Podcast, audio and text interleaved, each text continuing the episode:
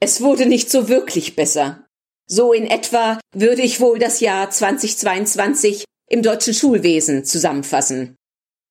Ich begrüße Sie ganz herzlich bei Bildung auf die Ohren, dem Podcast des Deutschen Bildungsservers. Mein Name ist Caroline Hartmann und ich bin für den Bereich Schule verantwortlich. Und ja, hier war es auch in diesem Jahr für alle Beteiligten alles andere als einfach. Gut, es gab Gott sei Dank keine Schulschließungen mehr, doch die negativen Auswirkungen der letzten zwei Jahre auf das erworbene Wissen und auch auf die Leistungsbereitschaft der Schülerinnen und Schüler waren überall zu spüren. Hinzu kamen dieses Jahr die vielen Unterrichtsausfälle durch Lehrkräfte, die an Corona erkrankt waren.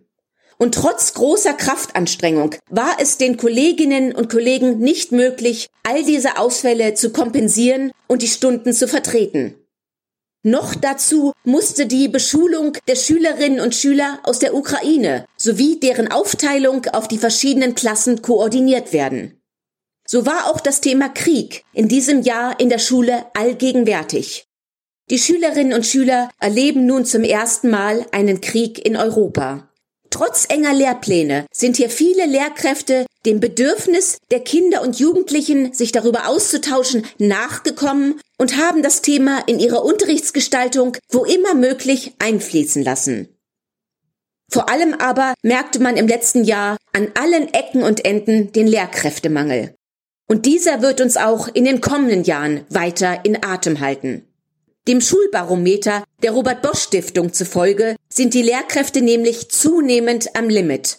Laut der diesjährigen Forsa-Umfrage, an der über 1000 Lehrkräfte allgemeinbildender und berufsbildender Schulen teilnahmen, seien die größten Herausforderungen für Lehrerinnen und Lehrer neben den Auswirkungen der Corona-Pandemie und der Digitalisierung der allgemeine Lehrkräftemangel gewesen. Doch wie können wir wieder junge Menschen für den Lehrberuf begeistern?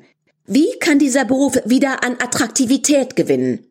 Und an welchen Schrauben muss hier gedreht werden, um die Lehrerzimmer wieder zu füllen und damit auch unseren Kindern in den nächsten Jahren eine gute Schulbildung zukommen lassen zu können? In den nächsten Jahren warten hier große Aufgaben auf uns, denen wir uns alle gemeinsam stellen müssen. Also packen wir es an.